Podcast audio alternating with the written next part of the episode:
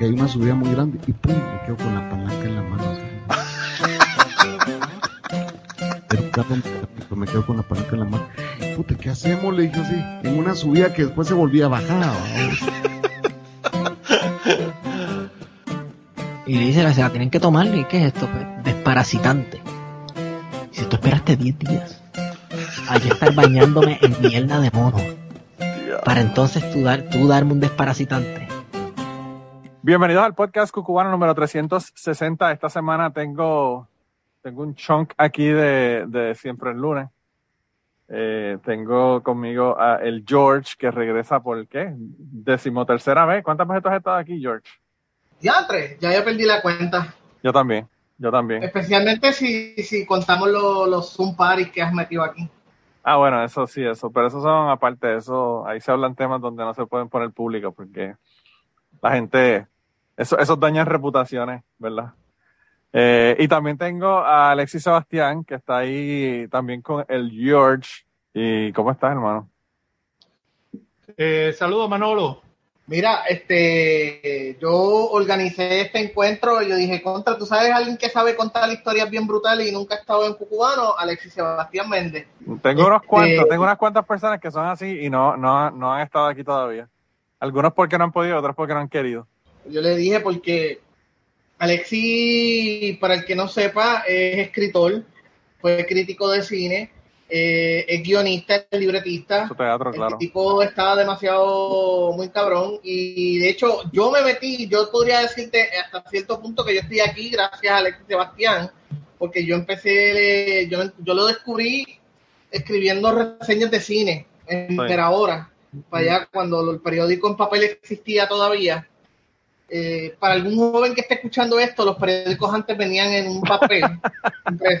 Había que ir a la luz a buscarlo a- a- al Sí, semáforo. había que leerlo. Me acuerdo que fue porque en, en la Intel de Ponce, como para aquellos tiempos, como estaba la economía tan bollante y los periódicos se vendían solos, pues tuvieron la gentileza de venderle los periódicos a los estudiantes por a pesetas.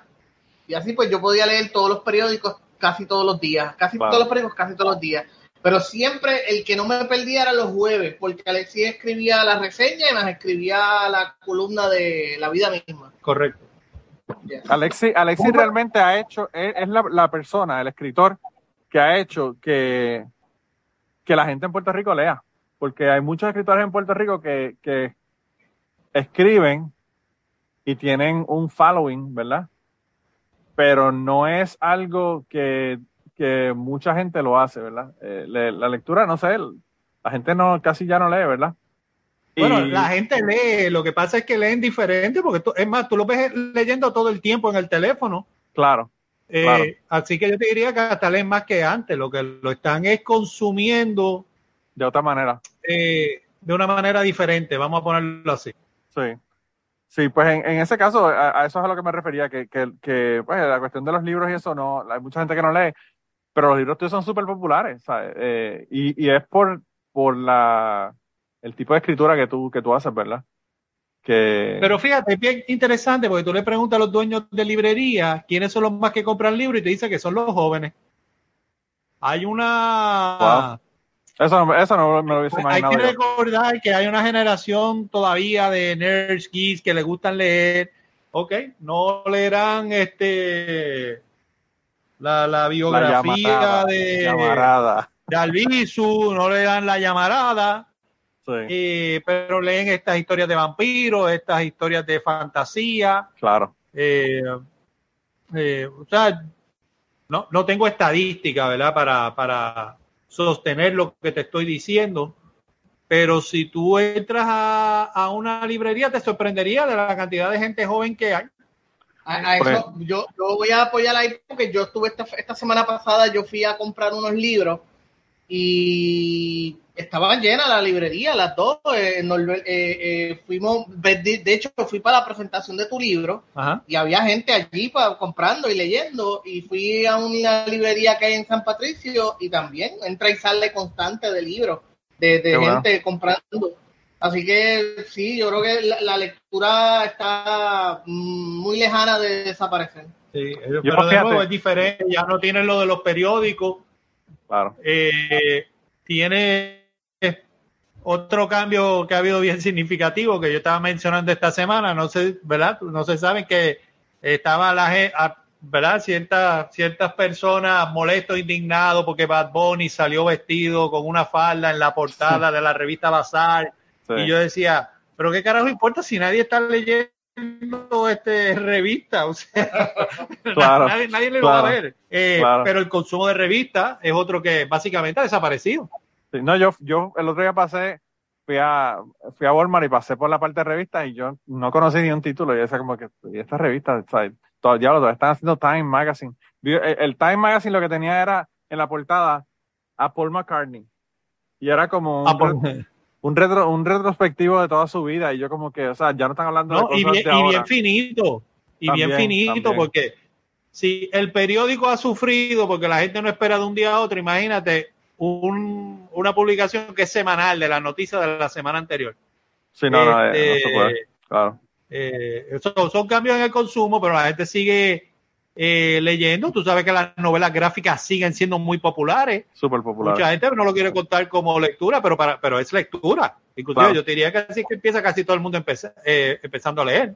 El primer libro que yo Eh, leí, mi hermano, fue La Isla del Tesoro De Robert Louis de Stevenson. Robert Louis Stevenson, pero era en novela gráfica. Ese fue el primer Ah. libro que yo leí en mi vida. Sí, antes venían los clásicos, había una colección de clásicos y creo que todavía se consiguen. Ay, eh, y los traía así acortados y estaba así, la isla del tesoro, tremendo. sí, Eh, brutal, Don- John brutal. Silver y todo eso. Y después, obviamente, Oye, me leí, me leí la novela como tal, pero, pero, pero la primera que me leí fue una novela gráfica. ¿Sabes?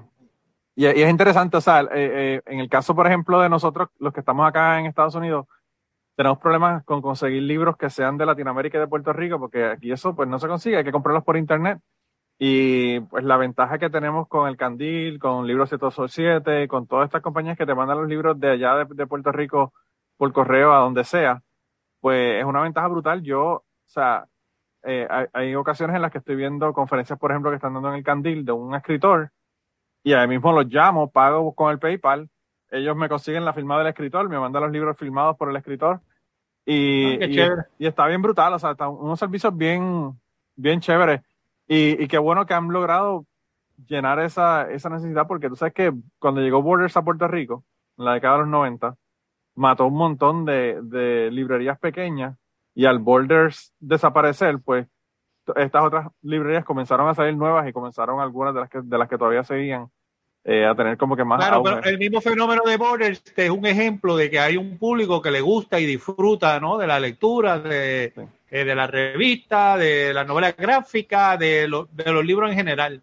Sí, Eh, es increíble, pero un, digo, claro, estamos hablando del tiempo de ahora y voy a hacer una referencia a varios años, pero Amazon, que es el gigante de, de- de- de la venta Claro. en las redes, lo que vendía era libros. Ahí fue que empezó. sí, eso fue, eso- Eh, eh, realmente eso fue la, era la competencia de Borders en aquella época. Sí. De que uno lo compare contra antes, de que antes la gente tenía una revistita en la mano, la vea, la TV Guía, o una novelita de estas semanales como tipo Blanca o las que leía mi madre, Corín Tellado, Sí. este, esas chiquitas que vendían en la farmacia, o las selecciones, pues sí, ¿verdad? Mi madre tuvo una suscripción de selecciones como desde el 65 hasta, hasta que se murió en el 92. Sí, no, mi madre también, yo, yo voté de eso y ahora la gente son locas buscando los, eh, los selecciones. Sí. Eh, no sé si todavía la, la, la, la, la, la sacan, no he chequeado. Yo de verdad que no te sé decir porque como, como te digo, hay tantas cosas que han desaparecido y hay tantas cosas que se han ido online, ¿verdad? Sí, Eh, pero de nuevo, desaparecen, pero hay otras que hay que no habían antes, es lo que vuelvo a decir, ¿verdad? Es sí. que una cosa sustituye a otra. Sí, sí, definitivamente que sí. Yo eh, recientemente me compré una novela gráfica que me salió por un ojo de la cara porque el envío nada más fueron como 40 pesos. Porque quería conseguirla y se llama La Casa Azul. Es una novela gráfica de la, de la vida de Chabela Vargas cuando estaba viviendo con Frida Kahlo en su casa, en la, en la Casa Azul de, de Frida. Y, Hay una novela gráfica de eso. Sí, se llama La Casa Azul Ok. y está brutal. O sea, me gasté, como te digo, como, fueron, era como 12 dólares por el libro y como 40 por el envío desde México, porque la enviaban desde México. Y no me arrepiento de haber gastado 50 pesos en el libro porque de verdad que está brutal. Es un libro bastante grueso, tiene como 150, 170 páginas. Y el artista de verdad que hizo un trabajo brutal, brutal con eso. Eh, y, y se la puede conseguir a través de Amazon, pero pues no les va a salir, no les va a salir muy barata porque, pues, como te digo, la están mandando desde México. Eh, pero sí, eh, yo, yo de verdad que pienso que en el caso de Puerto Rico, a mí lo que, lo que me agrada ahora es que hay mucha gente que están hablando de, temas que son eh, temas recientes, ¿verdad? Tú, tú incluido, de cosas como el verano del 19, de asuntos políticos, de cosas que han ocurrido durante María. Eh, yo tuve aquí a, a una de las editoras de Editora Emergente, que habló conmigo desde el trabajo que ellos están haciendo allá, ¿verdad? Con los libros y con, con los temas que ellos están trabajando. Y, y yo pienso que es bien importante porque yo no sé, en, en la época en que yo estuve en Puerto Rico, yo me vine para acá en el 2002, eh, pasaban muchísimas cosas, desde, desde terribles como la, la huelga de, de- de la telefónica, por ejemplo, donde repartieron palos Ajá. y eso fue un desastre cabrón, hasta Vieques, hasta un montón de cosas que pasaron y esas cosas a veces no se documentan, ¿verdad? Y entonces los libros que están saliendo ahora, de las cosas que han ocurrido recientemente, en el, en el pasado reciente, eh, yo pienso que son bien importantes porque esa historia, si no se escribe y no se tiene, ¿verdad? De esa manera, yo creo que no, no se le da la importancia que tiene realmente que lo- las cosas que ocurrieron, ¿verdad? Sí. Y, Y se documentan, se documentan en su momento. Lo que pasa que la lo que te conserva mucha de esa información, vamos a decirlo así, es, es la educación en el país, los libros que leen, las cosas que le mandan a leer. Entonces todo eso queda obviado, ¿verdad? sí, Eh, eh, cuando yo escribí la relacionada al verano del 19, que es la noche que renunció Ricky, sí, eh, yo recibí muchas respuestas bien positivas, ¿verdad? Y, y le voy a quitar las palabras a George, pero George fue uno de los que lo leyó y me dijo algo que consideré bien agradable, que me dijo varias, que también me habían dicho otras personas. Me dice, deberían darlo en las escuelas porque hay eh, cosas allí que yo no sabía que habían pasado en Puerto Rico. Eh, con esto te quiero decir, por ejemplo, el Cerro Maravilla. claro. El incidente del Cerro Maravilla tiene hasta una película que Claro. se llama Show of Force. Que yo la vi, Malísima. Malísima, pero yo la vi y fue súper difícil conseguir esa, esa película, by the way. Oh, es difícil de conseguir, sí. Tuve que Eh, comprarla en DVD, en DVD, en- yo creo que en DVD, yo creo que era VHS, tuve que comprarla porque no se consigue. primero, no fue un éxito y segundo, es que no es ni una película buena. Ni, No. en- y no porque no se parezca a la historia real, no porque Puerto Rico esté caricaturizado con, con la imagen esa de Latinoamérica. Yo Claro. siempre digo que tienen el cine, que tú entras a un sitio y todos tienen un abanico de techo que se mueve bien lento y pollos Sí. corriendo por la entrada. Y todo el mundo sudando, todo Eh, el mundo sudando. Eh, pero en su momento, eh, eso cubrió los canales de televisión. eh, Bueno, las vistas, las vistas yo las vi cuando tenía, ¿qué? Nueve años. Yo no entendía la mitad de lo que estaba pasando, pero yo las vi. la vista es una historia bien interesante porque esa fue una venganza tardía, siempre digo, dice, dice mucha gente, de Tommy Muñiz contra Carlos Romero Barceló. Sí, sí. Este, eh, resulta que Tommy Muñiz, cuando fue a comprar el canal 7, Y él Muñoz, un productor, que- un productor. Ah, tengo que decir que es Tommy Muñiz, me está recordando eh, eh, George. Tommy Muñiz es uno de los, eh, es quizá uno de los pioneros más importantes en la televisión La y en los medios de Puerto Rico. Él Sí. se movió de la radio a la televisión y produjo muchos de los programas eh, más icónicos eh, de la televisión de Puerto Rico, como es Los García, como es Esto No Tiene Nombre, eh, los programas de, de Agrelot, quien era su compadre, Sí. De donde sale el nombre del Choliseo, etcétera, etcétera. Y mucha gente quizás lo recuerda porque es el actor de lo que le pasó a Santiago. Pues me muevo con Tommy Muñiz. Tommy Muñiz, eh, que era productor de los programas de Canal 4, decide comprar su propio canal, que era el Canal 7, me parece que para ese entonces se llamaba todavía Ricavisión, o no recuerdo si todavía se llamaba Ricavisión, pero él lo compró y lo llamó Teleluz. Cuando él lo compra, obviamente él necesita algo fuerte para el canal y él consigue los derechos de los Juegos Centroamericanos, creo que eran los centroamericanos o panamericanos, no, no, Panamericanos en el, en el 79. estos son los panamericanos. Sí. sí. Eh, por un millón de dólares. Por, por un millón de dólares en esa época que era un millón de dólares, tú sabes, eso era un montón de Sí, dinero. re- recuerda, ¿verdad? Si alguien hace correcciones, estoy hablando de memoria, no tengo aquí las notas, eh, pero la, la idea es la, la misma. Sí. Eh, a lo mejor no era un millón, a lo mejor era 750 mil, pero yo estoy casi seguro que era un millón. Como quiera para aquel tiempo era un Era un Cojón de- cojonal de dinero, vamos a hablar claro, era un cojonal de dinero en aquella época. Eso es lo que contaba para que el canal este, arrancara. Arrancaran, claro. Bueno, Romero Barceló dice que no, que van a pasar por el canal 6, habiendo contrato y todo. Eh, El intermediario, Tommy Muñoz decía, pero ¿cómo es posible? Dice, mira, de verdad, no hay nada que podamos hacer. Y nada, pues entonces Wow. ahora eh, la estrategia se le cae a Tommy Muñoz.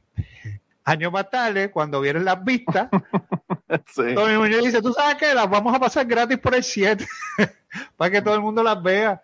Para que todo el mundo Este- vea al, al asesino, al, asesino ahí, Sería bien interesante, fíjate, si alguien escribiera un libro de eso, porque supuestamente, pues, eh, entonces el, el, la, empezaron a estrangular aún más el Canal 7, ¿verdad? Con los auspiciadores, Sí. para que no se anunciaran, pero sería bien interesante esa historia, por el tipo de historia que, que, que la gente no conoce, que se pierden y que te dice mucho, ¿no? De cómo se corre el país, de cómo han sido la- Claro. las batallas de poderes, eh, la lucha de los medios con el gobierno ha sido histórico. La, la gente de, de Plan de Contingencia han hecho una serie de, de episodios hablando de la década de los 70 y todas las cosas que estaban pasando en los 70, ¿verdad? Eh, en Puerto Rico. Y hay un montón de gente que no sabe lo que, lo que pasaba en los 70. No, aquí la gente no sabe que se ponían bombas.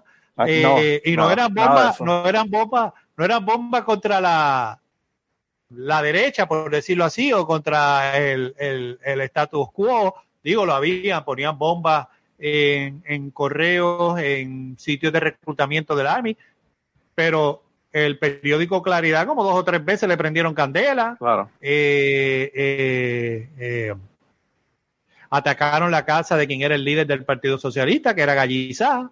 Desaparecían gente, arrestaban gente, desaparecían gente. Desaparecía era- gente, mataron al hijo de Juan Maribra. También, bien. Eh, o sea que, y, y toda esa historia, pues se, se, se va estacionando. Si la gente no lee los libros, como dices tú, ¿verdad? Los libros tienen que mantener ese, eso vivo. En ese Claro. momento salieron una serie de libros, pero se pierden, la gente se olvida y quiere pasar al tema nuevo. Eh, y está muy bien el tema nuevo, pero el tema nuevo es consecuencia de todos estos temas anteriores. Por eso cuando yo escribí lo del verano del 19, aunque parezca que no tiene que ver, yo fui sobre toda esta historia de maravilla, de, Claro. de la huelga en la Yupi, eh, de la persecución contra los nacionalistas, porque es que todo es consecuencia eh, Sí. de eventos an- anteriores. Y por eso a veces no entendemos por qué la gente se queja de esto, por qué la gente tiene este miedo, por qué la... Y, y tiene, tiene un, un- una historia.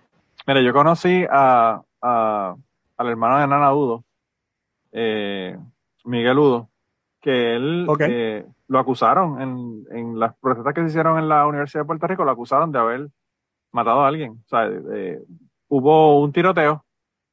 Se cree que fue un policía, que fue friendly fire, lo que llaman, ¿verdad? Un policía mató a, otro policía. Y a él lo acusaron. Y él estuvo por años, por, obviamente no, no, no lo llevaban a corte, ni lo arrestaban, ni hacían nada, porque no tenían ninguna prueba de que él había sido el que había hecho eso. Él no estaba ni en el Sí, área. sí, él sacó un libro de eso, sí. Y él sacó un libro y, y pues son cosas, por ejemplo, que si yo, o sea, yo lo sabía porque yo lo conozco a él.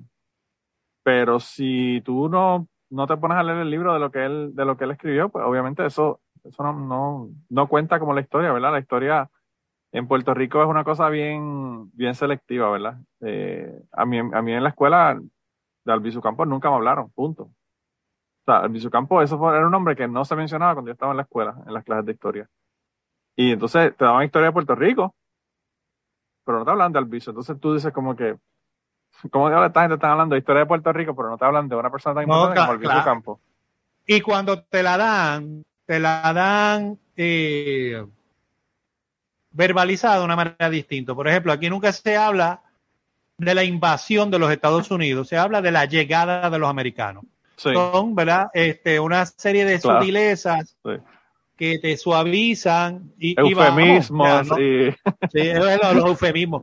claro. Y, y vamos, no es que yo esté hablando aquí a favor o contra americano, porque no tiene que ver con el incidente histórico. El incidente histórico es que hubo una guerra contra este, España, nosotros éramos una propiedad de, de España y como parte del botín de guerra, porque fue parte de lo que negoció- los Estados Unidos entró a, a- a Puerto Rico. Y no entraron, y no entraron con la gente cele- celebrándolo, entraron a, a, a bombazo limpio, tú sabes. Lo, lo, lo que, bueno, ellos entraron, no hubo resistencia, porque los españoles en verdad no tenían resistencia. Lo que pasa es que la, la, la, la manera en que lo verbalizan, por lo menos, Sí. ¿verdad? De la, de la historia de esa época, sí, ellos vinieron marchando y la gente vino a verlo, pues, pues esta gente con unos caballos, con este, la ropa limpia, cuando el ejército aquí de, de, de, de los españoles ya estaba en, la, en, la, en las últimas, entonces con las botas brilladas, la cosa, ¿verdad? Bien este americano, pues obviamente era como, era como un show, pero no lo estaban celebrando porque tampoco le dicen a la gente que ya eh, eh, España le había cedido la autonomía a, a Puerto Rico. A Puerto la autonomía Rico, lo que duró también. fueron como 11 días. Sí. Eh, a- así que nada, ¿verdad? Este, eh, es, es lo que tú dices, ¿verdad? De, de- eso es lo importante de la lectura. porque es la que te da, es, es la que te permite eso. Y esa es la, fíjate, ahorita que estamos hablando del reemplazo de la lectura, yo te diría que ahí es que está el problema en la, en la sustitución. Porque antes, pues tú leías libros o revistas que por lo menos tenían un grado de investigación, de presentarte hechos. Ahora la gente lo que lee mucho son opiniones. Claro. O sea, lo que leen en las redes, lo que están leyendo es opiniones, no están leyendo en verdad eh, facts o hechos o investigaciones o El asunto- historias. El asunto de la red todavía es peor, porque tú estás escucha- escuchando opiniones en tu soapbox, ¿verdad? En tu, en tu área con lo que tú quieres escuchar, porque eso es lo que hacen las redes, te separan de las opiniones que no son como las tuyas. Te pones a ver Ah, un- claro. un, canal, por ejemplo, o un programa de radio, o estás en tu Facebook, que tu Facebook es la gente que son como tú, ¿verdad? Que, que tienen cosas afines. Y entonces no estás escuchando ni siquiera el otro lado de la- de- de- del No, asunto, ¿verdad? no, no, porque es que eso, ese fenómeno que tú estás diciendo no es ni accidental, es hasta creado por la gente. ¿Cuánta gente tú oyes que dice, Ah, claro. no, yo lo saqué porque es trompista? Sí. ¿Me entiendes? Eh, yo lo saqué porque es ateo. Eh, Sí. yo lo saqué porque, eh, eh, bueno, por lo que sea. Porque dijo algo que, que no me gustó, pero punto. siempre sea lo, que, sea, es que es distinto a ti. Claro. Pero claro. siempre es distinto a ti, que fue lo que pasó cuando ganó Trump, que la gente estaba en shock. Pues claro, tú te... Pregúntale a ese que tienes ahí al lado. Pregúntale a ese que tienes ahí al lado, que yo vivo en Kentucky y le dije que Trump iba a ganar cuando lo vi en Puerto Rico, justo antes de las elecciones, y me dijo, no, mano, yo creo que no, yo creo que no. Yo le dije, cabrón, Trump va a ganar. y él no me lo creía. George estaba porque en se shock. cree, claro, porque se cree que el mundo es lo que ellos ven en las redes sin darse cuenta que en las redes ellos han Claro. creado su propia pastilla, vamos a decir así, del mundo, que es de los que piensan como tú.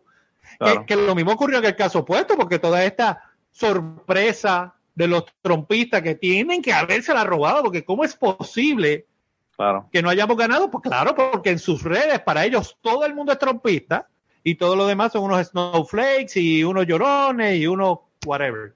Que no saben, que no Eh, saben qué sexo son ni nada de eso, tú sabes que. No El saben ni género, su género, No, saben ni su género, este, nada, ellos, ellos, tú sabes. Entonces la gente se queda bajo ese... lo- es, es exactamente lo que tú estás describiendo, Manolo. Mira, la, Es- la es semana pasada yo estaba hablando, la semana pasada yo estaba hablando con César. César vive en Washington DC. Un pana mío, que fue el con el que yo comencé el podcast. Eh, y hablamos un rato y, y el- lo primero que hablamos fue sobre eso. Y él me decía, no, que es que Trump no va a ganar, Trump no va a ganar. Y yo le digo, cabrón, vente para Kentucky, a, a mi vecindario, para que tú veas la cantidad de gente que tiene letreros que dicen Let's go Brandon. Y, y banderas guindando desde la casa que dicen Trump 2024. O sea, yo estoy más. convencido de que el tipo va a ganar. Si el tipo se tira y no está preso en ese momento, él va a ganar. Mira, eh, te digo más. Yo lo dije desde la primera vez que él metió las patas, supuestamente. Cuando dijo lo de los mexicanos, él todavía Sí. no era en el candidato. Sí, sí, que lo que México mandaba eran los peores y los violadores y demás. El montón de gente dijo, ah, ese tipo está colgado. Y yo dije, ese tipo puede llegar a presidente. Entonces, el disparate idealista que me decía, no, porque el voto latino Lo va a. Yo le dije, mira, my friend, El voto el latino. latino, el latino es el primer prejuiciado y racista. Claro. Yo Claro. te aseguro a ti que él dijo eso lo de los mexicanos y los cubanos del exilio dijeron, es verdad, chico, coño, que estos mexicanos vienen para acá, eh, perdón, A mis padres son cubanos, so, vamos a, sí, este, eh, y hasta los mismos mexicanos dicen, no, porque nosotros que entramos legalmente y esta gente vienen y después están haciendo las cosas más baratas y te aseguro que los de Nicaragua, eh, que Toda- la guerra son, eh, Toda la guerra entre centroamericana ellos que tú mismos ves los latinos. allá, toda la guerra centroamericana que tú ves allá entre los países de Centroamérica está aquí en los Estados Unidos. Lo- Pues tú lo- ves ahí.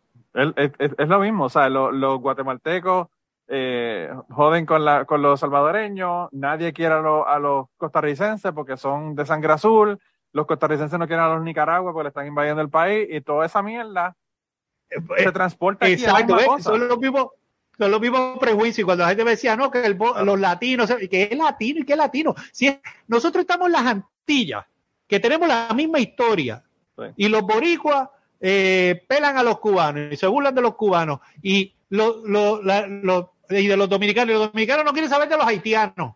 También. Los jamaiquinos, nosotros hablamos de las Antillas y hay gente que ni los menciona, hasta se los olvida.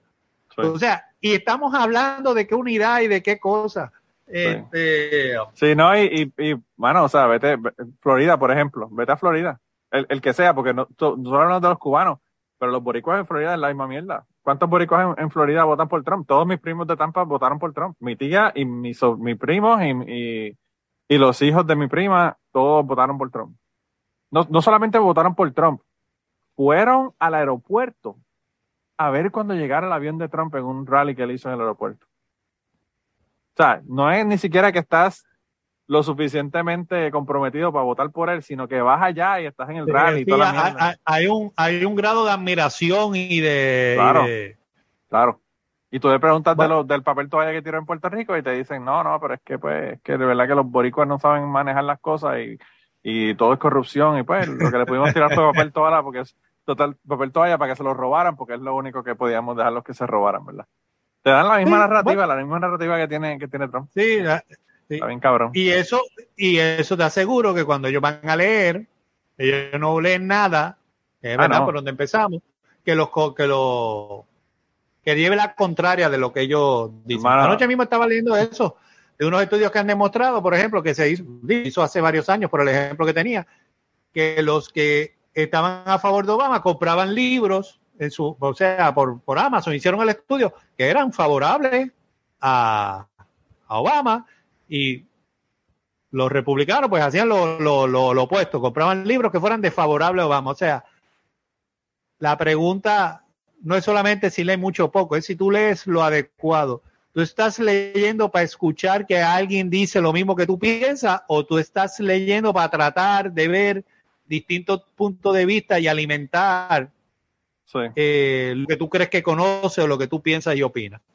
Sí, es, bien, es bien interesante. O sea, en, en casa de mis primos, por ejemplo, en Tampa, tú jamás vas a encontrar un eh, guerra contra todos los puertorriqueños.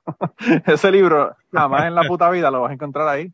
Eh, y pues ellos, ellos viven en su, en su burbuja, ¿verdad? Pero, pero sí, es, es bien interesante, como tú dices, de, de ver cómo, cómo esta división ha llegado a un punto de que en los Estados Unidos yo, yo estoy seguro que estamos a punto de una guerra civil. Y el problema de la guerra civil ahora es que la guerra civil antes era contra el norte y el sur. La guerra civil ahora no es contra el norte y el sur, es contra las áreas más urbanas y las áreas más rurales. Y eso lo hay en todos los estados. Y va a ser un crical brutal porque vas a tener gente en los mismos entre- estados eh, pero, pero sería una guerra entre derecha e izquierda. entre derecha e izquierda. Sí. Pues, pues, pues se jodieron los de izquierda porque los de derecha son los que tienen todas las armas. Todas las armas, claro. Porque tú crees que yo estoy en Kentucky. Yo aquí puedo ir a Walmart y comprarme un arma, cualquier cosa y, y paso. ¿qué y hago? paso, paso. Después que no hable, después que no hable, ¿verdad? Sí, bueno, Eh. yo sí voy a, yo voy y me compro un selecciones para encerrarme a leer y esperar que todo pase. No, aquí, aquí yo creo que lo, yo creo que lo mejor que uno puede hacer es, la compañía mía tiene fábricas en Canadá y tiene fábricas en Alemania, en otros lados, pues pidieron transfer, ¿verdad? Y irme para el carajo de aquí de Estados Y salir Unidos. de... Porque de verdad que, no, la cosa Pero está, así la cosa está bien. es el, eh, así de hostil, es que a veces me pienso si es este una exageración que yo leo a través de la prensa, que, que le No, gusta inflamar, o, o tú lo ves en el día a día de verdad que hay como una necesidad que podría explotar en violencia. Aquí, entre- fíjate, aquí no, conmigo la gente realmente casi, yo no tengo ningún problema aquí en Kentucky, o sea, la gente no se mete conmigo. Pero, si tú me miras a mí, yo no soy negro, eh, y además de eso trabajo en una planta que es un trabajo de un nivel más alto que trabajar en un, qué sé yo, en un Dollar General o lo que fuera. Y entonces vivo en un área donde, donde hay tanto blanco que, y tampoco latinos y negros, que no es un problema porque las personas que son negros aquí, o que son latinos aquí, o son porque los padres los adoptaron, y entonces no tienen problemas con ellos porque son de familia blanca, o eh, son tan pocos que no los ven como, una, como un enemigo, ¿entiendes? ¿sabes? En el caso, por ejemplo, de, de Nueva York o en el caso de Texas, los ven como unos enemigos porque ellos entienden que le están quitando trabajo a las personas, ¿verdad? En, en, en ese, en ese estado. Pero aquí, como hay tan poca gente, donde, por lo menos donde yo vivo, no, no se ve un problema. Pero aquí, en las ciudades grandes, sí hay, hay problemas. Bueno, aquí fue donde mataron a Breonna Taylor, en su, en su casa, hermano. O sea, de que hay una guerra, una guerra de, de, entre las razas y entre la izquierda y la derecha, eso, eso está, cl- o sea, eso está claro, eso, eso lo, no es ninguna exageración realmente. Bueno, pero porque eso en verdad no es una animosidad nueva. O sea, eso ya viene desde los 50, 60. Desde la fundación de los Estados Unidos, esta gente está. Por eso, que, ¿verdad? Pero si hay algo diferente a lo que había, pues no, no sé, ¿verdad? Afortunadamente nosotros los ochentosos pues tuvimos ahí un periodo de, de paz. Yo no sé si fue, ¿verdad? Porque al terminar la Guerra Fría de, de- con Reagan, pues tú sabes, pues ya no había Correcto. tanta polaridad, porque hubo un lado que dijo, bueno, pues, este...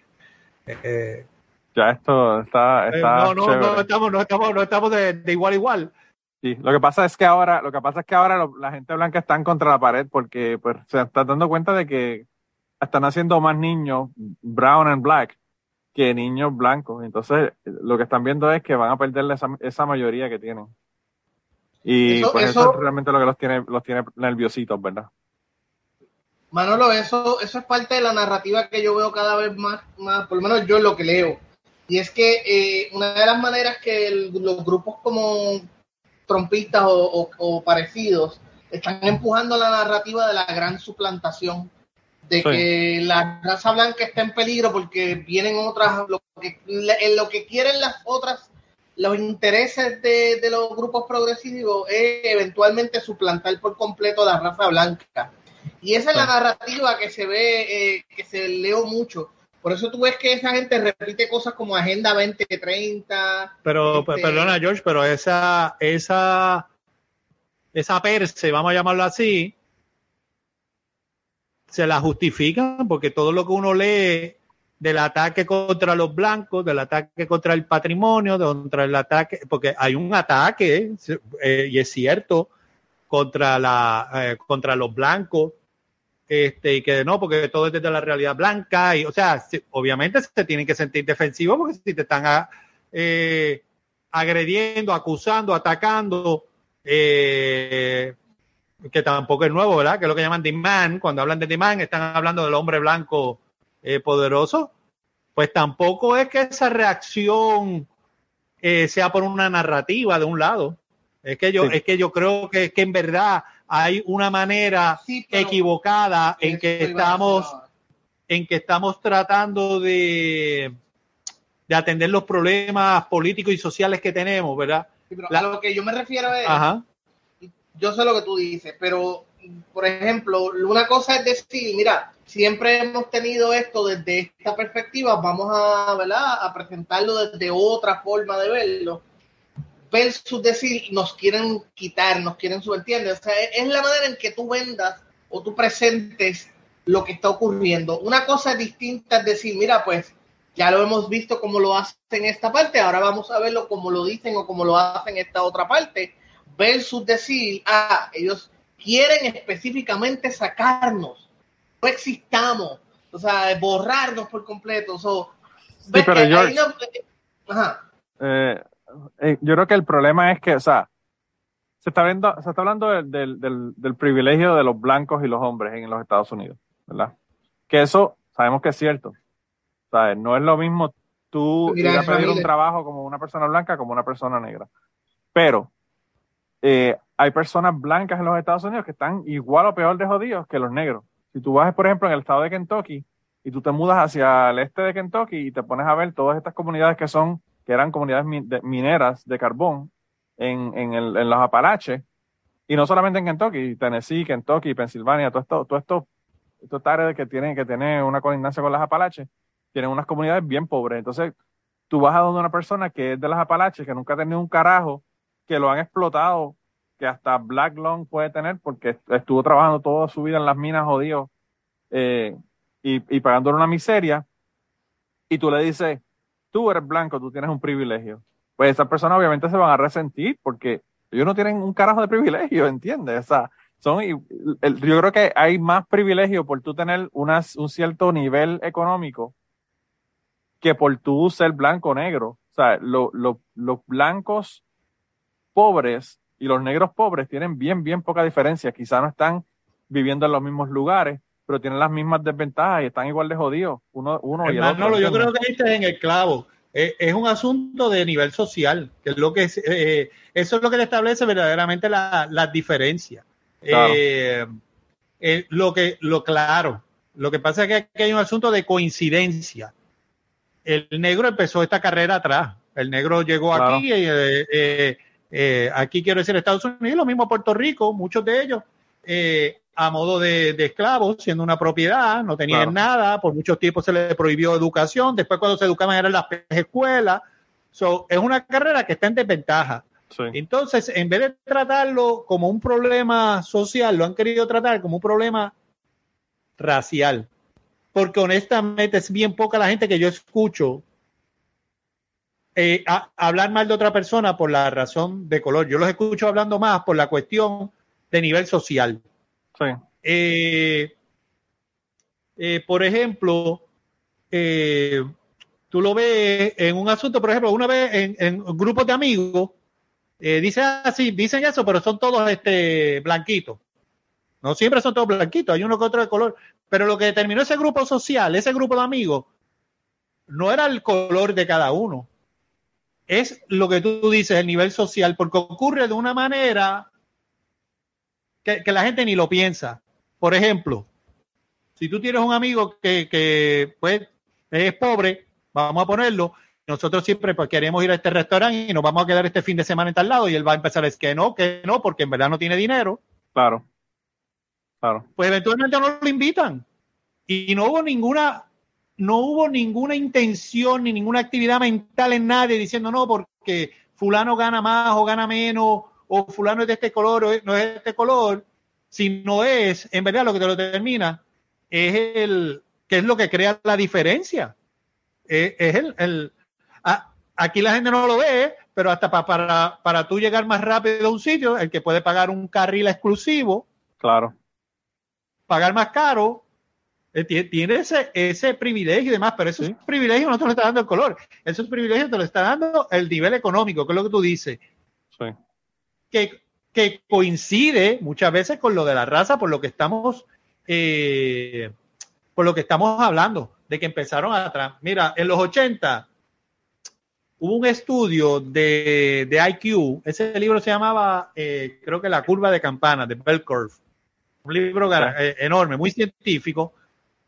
Y muchachos, en los medios estuvieron pero acribillando y llamando racistas a los científicos. y demás, Pues tú sabes que los científicos, por más que se tratan de regir por los datos, la gente siempre les quiere meter intenciones. Claro. Claro. Porque en ese estudio salió que el negro tenía un IQ más bajo que el blanco. Sí. Ok. Tú tienes dos maneras de interpretarlo. La racista que no es la que nadie estaba trayendo, que es tú decir, ah, eso quiere decir que racialmente el blanco es más inteligente que el negro. Claro.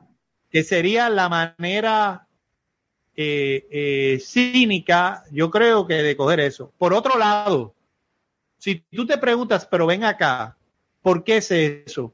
Pues ahí tienen las otras razones que hablábamos. Tienen las peores escuelas, están en unas condiciones eh, sociales que obviamente no tienes el ambiente adecuado para estudiar, quizás no tienes mejores bibliotecas, no tienes los mejores recursos, en las escuelas que están no traen los mejores maestros.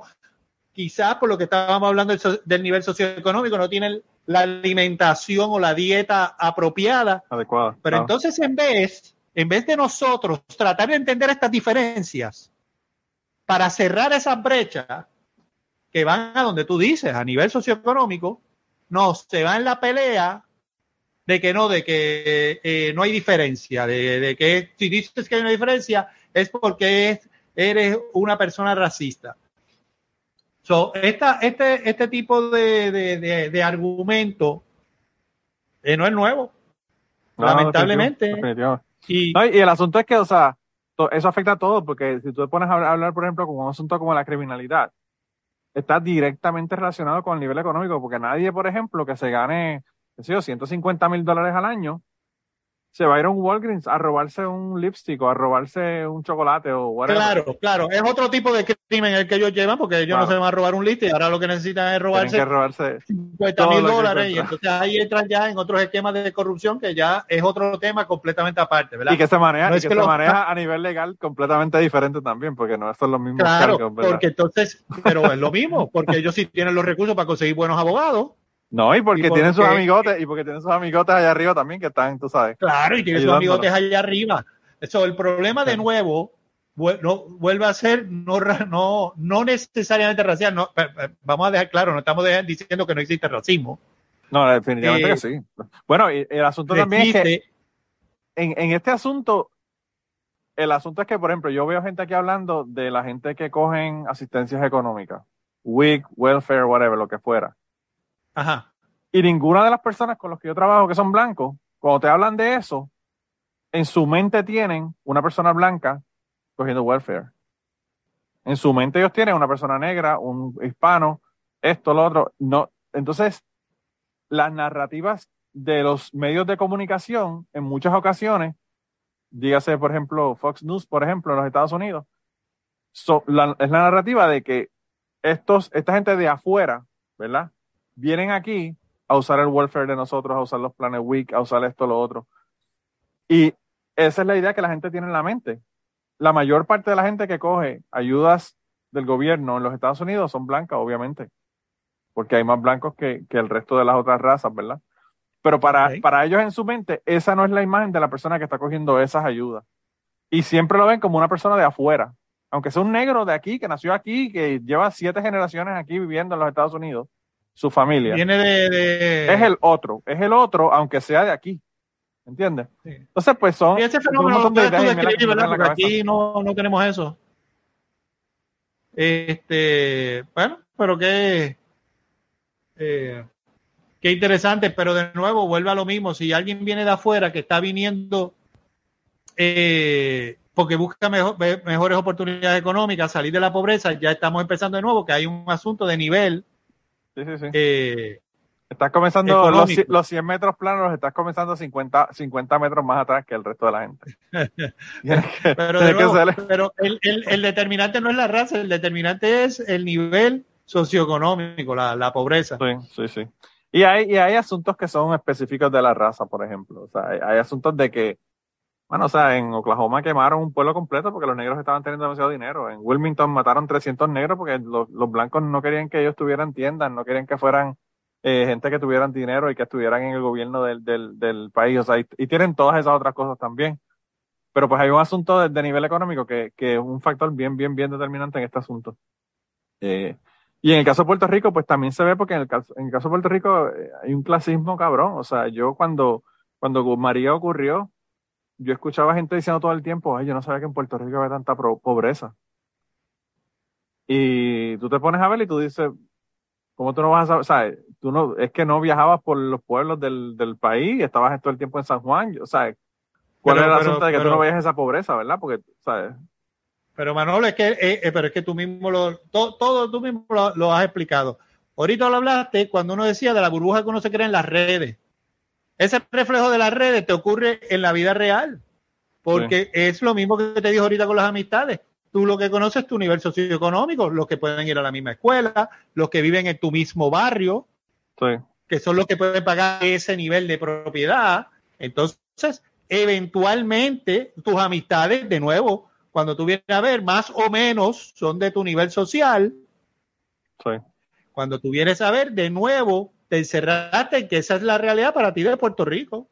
Claro. De que hayan aquí gente que no sabe leer, para todo el mundo de sorpresa, pero hay gente que no sabe leer todavía. Creo que No, no, el yo- yo- no recuerdo el por ciento, pero es alto. Yo, yo soy de Utuado y en Utuado mi mamá, después que mi mamá se retiró, eh, ella era, ella era- primero fue maestra y después bibliotecaria. Y cuando se retiró se fue a trabajar con el Departamento de Educación buscando desertores escolares para conseguirle proyectos y, y otras alternativas, ¿verdad? Que no fueran educativas para que ellos pudieran hacerse de un, de un oficio, whatever, lo que fuera. Y yo fui con ella a un montón de lugares en donde ella estaba buscando en Utuado, en el culo de Utuado, Utuado ya es el culo de Puerto Rico, pero en el culo de Utuado, que todavía es más culo, eh, Sí, es buscando el estudiantes, Culo del mundo. el reculo, el reculo del mundo. Mi hermana se va a encabronar conmigo por estar diciendo estas cosas, pero es cierto. Eh, y, y habían personas que tenían eh, casas con, con el piso en, en tierra. Y te estoy hablando de la década de los 90. Que eso uno Sí, jamás sí, se, lo imaginaría. Eso uno jamás, jamás se lo imaginaría. O sea, y pues, eh, vivimos en esa, como tú dices, en eso, en- o como estamos hablando, en esa burbuja de... de- Cada cual, sí. Pero mira, quiero hablar de tus libros, porque ¿cuántos libros tú tienes ya? Tú tienes un cojonal de libros escritos. Eh, pues fíjate, no estoy seguro. Vamos a ir por partes. En el 2000 yo saqué una colección de cuentos que se llamaba Alegres Infelices. Ajá. Eso lo saqué con una editorial. Entonces estuve varios años eh, sin publicar porque pues tenía otros medios de escribir. Estuve escribiendo para Primera Hora, como dijo George, Sí. eh, tanto críticas de cine eh, como una columna de humor que se llamaba La Vida Misma.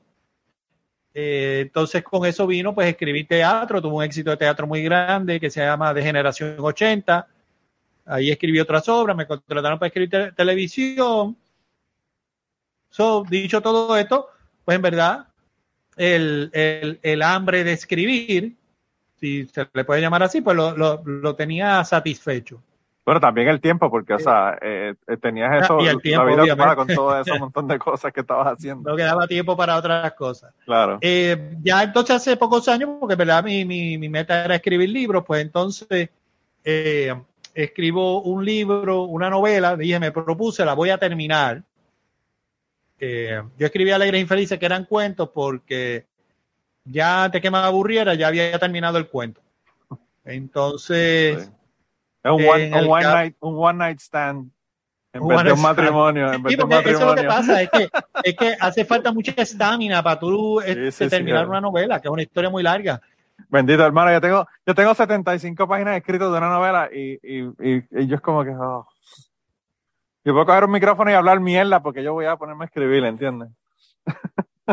Eh, bueno, como persona que ha logrado que otras cinco personas, por lo menos reconocidas, hayan podido completar libros, hago este paréntesis para decirte el consejo que no lean más esas 75 páginas ni las corrijan más. Sigue escribiendo sin parar. Ah, no, eso es lo que estoy haciendo. Sí, eso, eso es lo que estoy haciendo. Eso es lo que estoy haciendo. Bueno, que pasa pues es que sigue. no, sentarme a escribir la próxima parte es la parte más difícil. Ah, bueno, escríbelo aunque te quede mal, aunque, aunque sea la idea general. Cuando llegues al final vas a estar tan satisfecho que terminaste que ahora te vas a dar lujo revisándolo todo, pero sigue, sigue sin parar. Anyway, Ok. volvemos a donde estábamos. Eh, para algo parecido, pues entonces para mi primera novela lo que hice fue hacerla de un cuento de cada persona, pero todos los personajes estaban envueltos en la misma historia que terminaba con la destrucción de Puerto Rico. Y esa es la gran novela boricua que tuvo pues muy buena acogida y entonces eso me animó a escribir El, eh, La el, noche el renunció coautor, el coautor de ese libro fue eh, Cornelius Rhodes, por casualidad. Eh, no, que no, no la destrucción de Puerto Rico. Eh, que era su sueño, era su sueño No, pero de toda la vida. estaba, eh, pero hay un hay un gringo que quiere destruir a Puerto Rico, hay un coquilla, está el Hay un chupacabra, Hermano, hay un montón de hay un montón de personajes envueltos. ahí, ahí, ahí- ahí- de eso hay demás gente que quiere destruir a Puerto Rico. Empezando por el gobernador que tenemos ahora. El gobernador también sale en la otro un gobernador imaginario, pero pero Claro. está y el presidente de Estados Unidos es una mezcla de personajes, uno por capítulo. Sí. Eh, y verdad es, es en la línea de lo que la gente conoce principalmente a mí, que es el humor irreverente. Ya la noche que renunció Ricky, que estuve hablando un poco de ella es, ¿verdad? Esos incidentes que llevaron a la renuncia del gobernador, de nuevo con una ficción irreverente, porque él tiene unos asesores, que uno es la perra que habla y otro es el fantasma de Romero Barceló. Sí. Antes que Eh, se muriera. Eso es lo que está cabrón de todo eso. Antes de que se muriera estaba el fantasma. No, porque, porque se explica que cuando él le metieron el puño en el ojo, él murió, pero como él es tan cojonudo, el cuerpo sigue vivo por ahí, pues en verdad, el, como, el como las cucarachas que no le arranca la cabeza, siguen caminando. como la cola de una lagartija. Así entonces él eh, y entonces ahí es que a través de ciertos flashbacks pues entonces tomé la, la, la oportunidad para ir haciendo todo este cuento de cómo la los independentistas y la policía siempre han estado encontrados porque la policía antes era parte del ejército de Estados Unidos la policía de aquí era Claro, claro. del ejército de Estados Unidos Sí. eh, eh, y nada, voy llevando ese, ese recuento. Eh, después publiqué una colección de las columnas de la vida misma. Cambiando de género, escribí una novela de otro de los temas que me gusta. Me gusta el misterio y el suspenso. Se llama La, La memoria del olvido. Eh, Son cuatro personas que amanecen en una casa, no tienen memoria de quién es cada uno, entonces encuentran un muerto en un closet y ahora no saben si es que uno de ellos lo mató, si es que alguien los quiere matar a ellos. Después, eh, con Alexis Zárraga de, eh, de Siempre es lunes, hicimos un ejercicio literario tratando de seguir la filosofía del impro. En el impro, en escenario, si tú, Manolo, me eh, empiezas a crear una historia, no se supone que ahora yo yo trate de forzar la mía, sino yo sigo lo que tú hagas Claro. y ahora a lo mejor tú tenías algo en mente, pero ahora que yo hice otra cosa, pues tú lo sigues. Pues entonces Sara y yo durante la eh, durante la cuarentena nos enviábamos capítulos. Yo escribí un capítulo y él escribía el próximo. Sí. Y así creamos ese libro que se llama El odio en los, en el, en los tiempos de la cuarentena, que es un libro de un humor este bastante hardcore.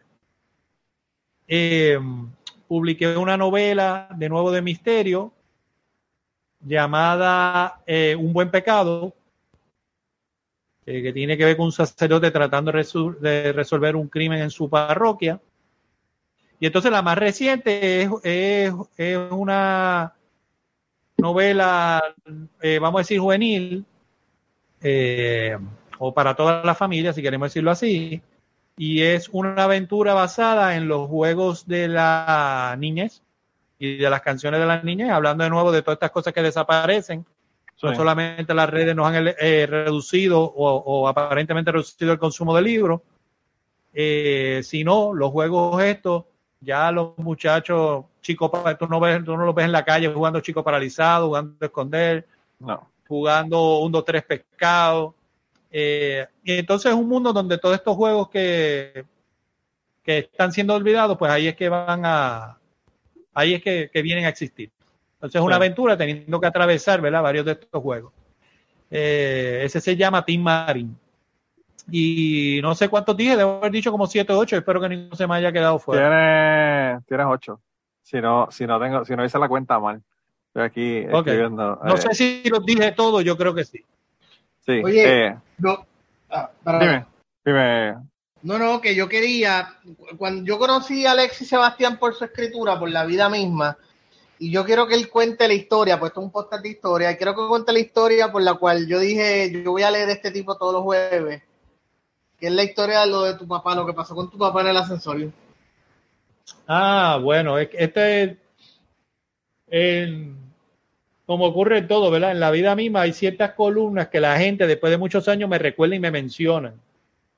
Eh, en particular, hay una historia que es real, porque todas las historias que yo comparto allí son reales, aunque yo le añada algunos datos solamente por, por eh, jocosidad narrativa, vamos a decirlo así, pero es verdad. Mi padre, y lo recuerdo, fue él- cuando hizo el cuento, no está en la columna, pero antes JCPenney tenía un edificio aparte en San Juan, parece. Eh, o bueno, a lo mejor fue en JCPenney, no sé, era en el tercer piso. Yo me acuerdo que el cuento era que le iba a pagar la tarjeta. Ok. Entonces mi padre era un siempre fue una persona de, de- de mucho peso, barrigón, y que se, se tiraba muchos peos en la casa. eh, Era, o sea, era, él tenía un, un- era un sistema, tenía un sistema digestivo bien activo, bien activo Y circulaba el aire eh, constantemente. Pues la cosa es que él entra al ascensor, siempre ¿verdad? apresurado, eh, y rápido que entra, pues se vira para quedar de frente a los botones, toca el piso 3, se cierra la puerta, él dice, bueno, pues aquí puedo. Y pues no hace ningún esfuerzo en, en silenciar eh, lo que estaba haciendo. Cuando entonces escucha una voz que le dice puerco. Y él pues, se quedó como. Cuando mira para atrás, mi padre había pillado a un enano contra la esquina. Cuando entró y se viró, pues dejó al enano pillado en la esquina de atrás de él y él no lo vio. O sea Wow. que le metió como si fuera un puño en la cara. El peo allí mismo.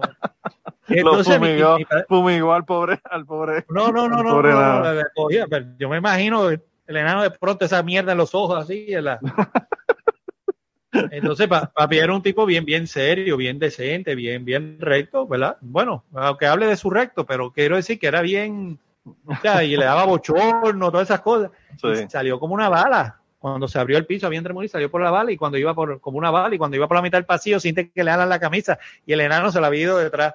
Para decirle, usted está podrido, usted es un puerco. Wow. Este, Diablo. Eh, eso era de los cuentos favoritos de, de mi padre y eso fue, eh, ¿verdad? Cuando lo conté en la, en la columna, pues es una Ah, historia que la gente siempre se acuerda. Está brutal. De verdad que. Te voy a decir esta otra historia, para que puedan hablar todo lo que quieran. Cuéntate esta otra historia. Me gusta. Eh, Alexis Sebastián fue crítico del cine, como Sí. mencionamos. Y aunque los estudios no lo hacen ya tanto, pero una vez te invitaron para, para el que no sepa mucho de esto, cuando va a estrenar una película y es un estreno grande de un estudio grande de dinero, tienden a hacer lo que se llama los press junkets, que es básicamente donde eh, llevan el elenco, el director, el protagonista, algún un coprotagonista, se lo llevan a un hotel o algo así, y invitan muchos reporteros, muchos críticos o reporteros de cine de Estados Unidos y a veces de Puerto Rico. Y básicamente la idea es que, que cada una de esas personas tenga cinco minutos para hablar con, con el actor, la actriz, la directora, quien sea, ¿verdad? Sí. Cuéntanos lo de What of the Words, esa historia. Ah, ok. Eh, si tú supieras, eso yo debo tenerlo grabado. De- eh, deja ver si lo puedo rescatar. Eh, como menciona George, esas entrevistas que se hacen a los artistas, ¿verdad? Lo que hacen los junkets es, eh, imagínate, son muchos, son muchos medios.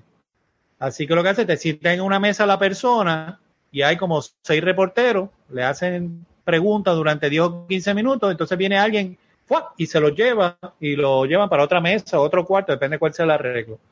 Es bien chévere porque la persona no quedó como antipática porque te dos a mitad, es que vino alguien y se lo llevó. Mira, Claro. no, no, ya se acabó, se tiene que ir, bla, bla, y se lo llevan. Le quitan esa responsabilidad Sí. al, al- al artista. Sí, sí, sí, y, y está muy bien, me parece muy bien para, para evitar esa antipatía. Eh, y entonces estaba la nena, yo estaba entrevistando a la nena de World of the Wars, que se llama Dakota Dakota, Fanning. Dakota Fanning. Chulísima, chulísima. Entonces le preguntamos que qué era lo más que a ella le gustaba. Esto era en un, como en un ballroom de un hotel en Nueva York. Y yo le pregunté qué era lo más que a ella le gustaba actuar y me dijo que lo más que le había gustado era eh, gritar. Y yo le digo, ¿tú pegarías un grito aquí? Por eso digo que lo tengo grabado, porque yo tenía un, imagínate, era Una grabadora. el primer tipo de, eh, iPod, era un iPod, que ya nadie usa ni la Oh, palabra wow. iPod, Sí, que tú le ponías sí, un, un aditamento que era como un micrófono y ahí lo grababa. sí. Y yo le digo, ¿y tú pegarías un grito ahora? Y ella se quedó así mirando y de verdad que puedo, como si yo le estuviera dando permiso. Le digo, pues dale. Ya esa muchacha metió un grito esgalillado que todas las demás mesas se callaron, miraron hacia nosotros y inmediatamente tenía dos gringas paradas detrás a velarla que no le dijéramos. Dice, ¿qué diablo le están mandando A ver, hacer, ¿qué le este, hicieron, ¿qué le hicieron a, a esta pobre? ¿Qué le hicieron? Pobre Sí, mano, me sentí, me sentí como, como un poco juzgado, pero bueno, pero bien, bien simpática la Dakota Fanning. Wow. Hubiera estado más, más cabrón todavía que Tom Cruise se, se hubiera levantado. ¿Qué le están haciendo Dakota? Probablemente Sí. no le importa un bicho, pero. Bueno, eh, Tom Cruise, ¿tú llegaste a entrevistar alguna vez a Tom No, Cruise? nunca lo entrevistado. Es el tipo así de prepotente, pesado, como dicen que es, así mismo es. De verdad. Sí, él estaba Y enano, hablando de enanos, El ¿verdad? Porque también, también el tipo dicen que es súper bajito. eh, es bien bajito, sí, Sí. es bien bajito. Eh, Digo, para Alexis Sebastián, que mide 6 pies, 6 1, ¿verdad? Que tú seis, seis, mides? seis, dos, seis, dos. 6 2, pues todo el mundo es enano, pero. No, no, pero es, es- es- yo vi muchas cosas de ese John que yo, yo vi, yo vi a Morgan Freeman cogiéndole las nalgas a un asistente y después cuando salieron todas estas cosas Eh, del. Me Too y él se, Sí. se fue enredado, yo dije, sí, yo sé porque yo lo este, Esas son las pendejas que la Este, gente ve, esas son las pendejas que la gente ve y, y cuando salen esas cosas a la gente no le sorprende porque uno dice, "Pues, sí, mano, o sea, ¿tú te crees que uno, por ejemplo, que en el Cosby Show, la gente que estaban de actrices y actores en el Cosby Show no sabían lo que este cabrón estaba haciendo? O sea, lo podrán Sí, defender hasta que- la muerte. A menos, que, a menos que le haya entrado con eso después en la vida, ¿entiendes? Porque No, puede mano. que en una etapa de su vida él, él le fuera fácil conseguirlo, Maybe. no sé. O quizás o quizá le tenía que un ahora cuarto. sí lo hiciera por el power play. Pero le tenía un cuarto separado. ¿ah? Quizá le ¿Cómo tenía es? un cuarto, separado para esos propósitos, pero, pero él desde, yo vi en el documental, yo lo que vi fue que el tipo desde, desde sus orígenes, el tipo estaba haciendo esa pendeja. No, no lo dudo, no lo dudo. Este, Morgan Freeman, lo que él estaba, eh, fue cuando fui a ver la película de, de Batman, eh, la primera de, de Christopher Nolan. Sí. ¿Cómo se llama esa? Dark- Batman Begins. Batman Begins, gracias. Y entonces estamos en un, en- no me acuerdo quién estaba entrevistando, para mí fue bien emocionante porque le hice una, eh, es de los pics de mi vida, cuando, eh, hacerle una pregunta a, mira yo que iba a decir que es de mis actores favoritos y ahora se me olvida el nombre, el que era el mayordomo, Michael Caine. gracias Ah, Michael, Michael Caine. Sí. Y Michael que me estaba contestando mirándome a los ojos. Pero la cosa es que miro hacia la puerta, estaba Morgan Freeman parado y al lado tenía una muchacha asistente. Y yo veo que él pasa la mano por detrás y le, y le pasa el, la punta del pulgar así por las nalgas. Wow. Yo no sé a lo mejor si ellos eh, tenían una relación o algo, ¿verdad? Así Sí. que pues yo no le di mucha más cabeza. Pero ahora después, ¿verdad? Que salió, fíjate que antes no había película que tuviera y no estaba Morgan Freeman y ahora no lo ves nunca. Claro. Sí. Eh, Bueno, Morgan. Freeman, en- Morgan Freeman fue hasta Dios en una película. hasta. Dios, hasta Dios. Hasta Dios. Este, y, y pues cuando salió ese asunto, ¿verdad? De que él también lo estaban acusando de ese tipo de conducta, yo dije, bueno, pues quizás lo que vino era tan tan consentido y es que pues es una empleadita aquí en la nena, yo le paso la mano, no me van a decir nada. Claro. Eh, so, no sé. En el caso del cuento que no terminé, eh, ¿por qué digo que era prepotente Tom Cruise. Tom Cruise? Sí.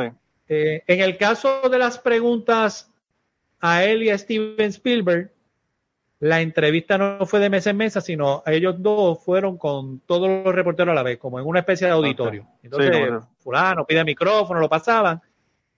Y un hombre le hizo la pregunta relacionado a que en War of the Worlds los platillos voladores ya estaban en la Tierra y no me acuerdo cómo le ató la pregunta a la creencia de los De la cientología. gracias, que Sí. tiene que ver con esto de vidas en otros planetas y que venimos de otros planetas o something Claro. like that.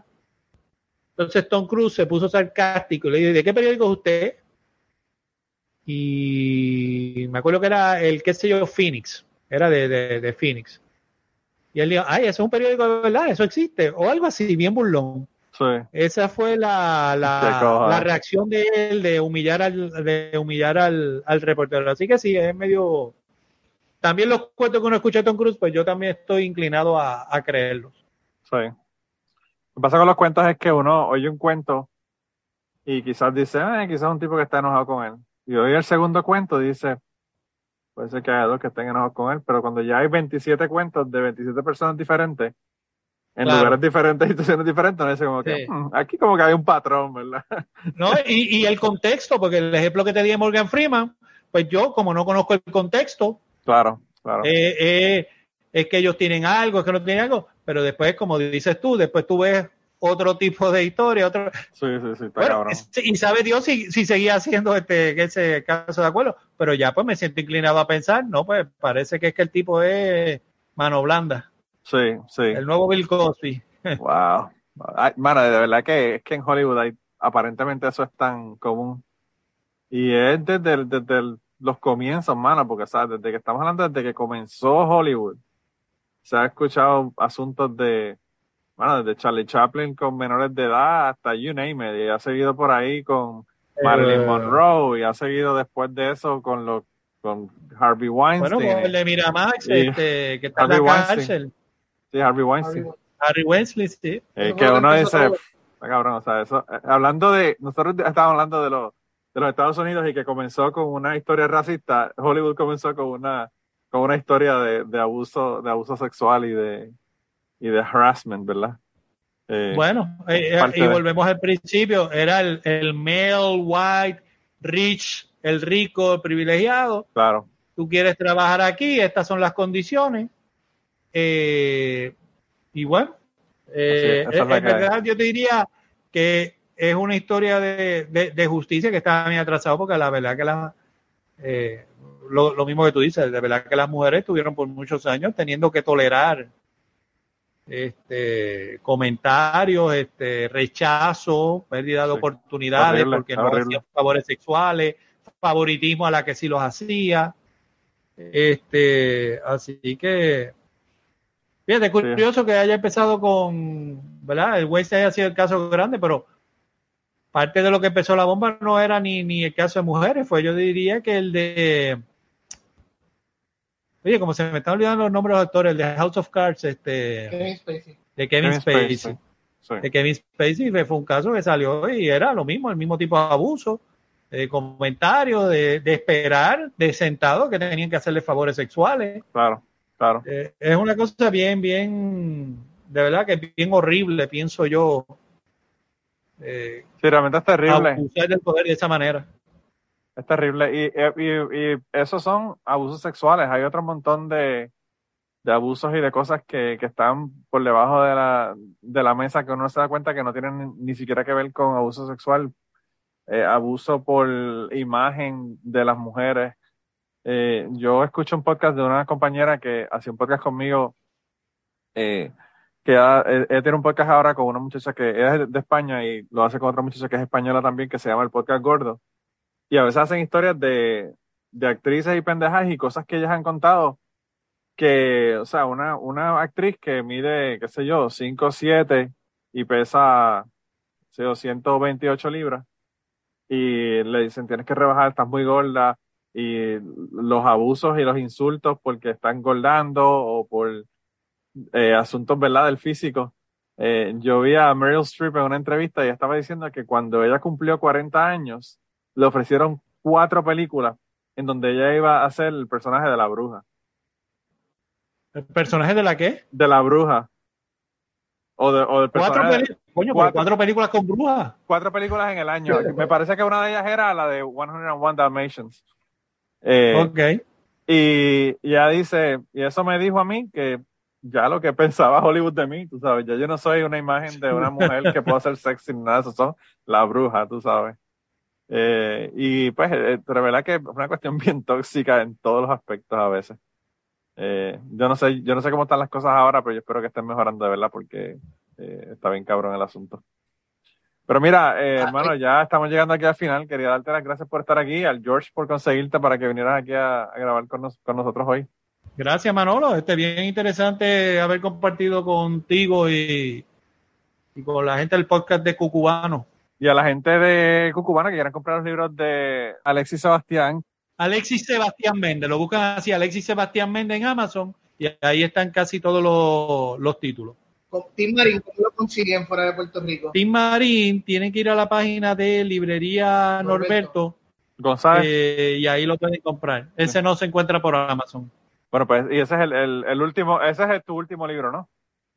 Ese es el más reciente, sí, lo de hace unos meses nada más. Qué bueno que me corregiste. Te dije el último libro y me corregiste que es el más reciente. espero que, no, más reciente, espero sí. que no sea el último. Definitivamente que no sea el último. Tengo, tengo cositas más que quiero sacar y publicar. Alexis también trabajó en televisión y ha escrito obras de teatro y no hablaron de, no pudieron hablar de, Generación 80, que por ahí viene una nueva versión. Pues mira, de Generación 80 vuelve a entrenar en febrero.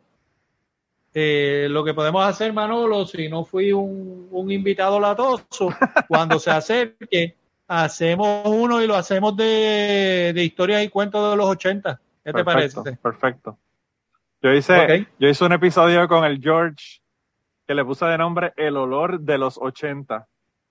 Porque yo estaba hablando con un otro escritor de aquí de, de, Estados Unidos que yo fui a ver una conferencia de uno de los libros que él tenía y después nos fuimos a hanguear con él y, y él estaba hablando de que los 80 tenían un, olor bien particular. Y yo le pregunté al George que yo me acuerdo de eso, o sea, era un, olor como a plástico, como a qué sé yo, tú entrabas a las tiendas y te daba ese olor como a plástico, eh, casi, casi tóxico. Y, el George y yo hablamos en un episodio sobre eso y, le puse de ese, de ese título.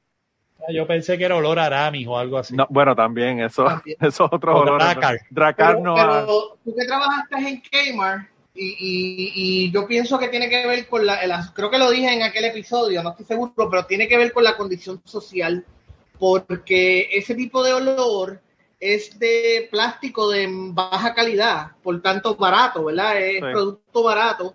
Y ese era el tipo de tienda que yo iba con mi mamá. En los 80 yo no iba solo a las tiendas, ¿verdad? Rara vez iba con mi mamá o mi abuela o mi tía o alguna otra foster house donde yo estuviera.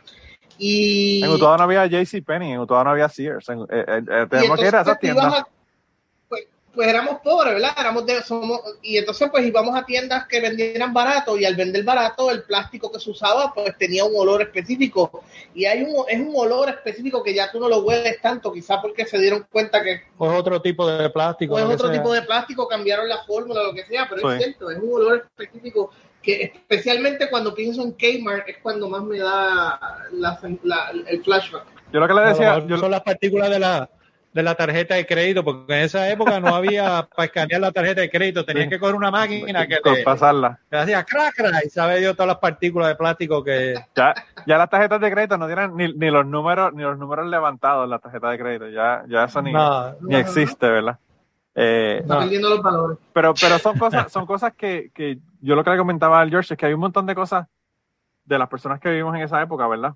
Que, que las vivimos y que a pesar de que tú puedas hablarle a, las nuevas generaciones de esas cosas, hay cosas que nunca van a experimentar, ¿verdad? Como esa, por ejemplo, como un teléfono que tú le tienes que dar la vuelta al, al para ponerle todos los números. O sea, no sabe, mi hijo no sabe ni, usar el, un teléfono de eso si lo viese, ¿verdad?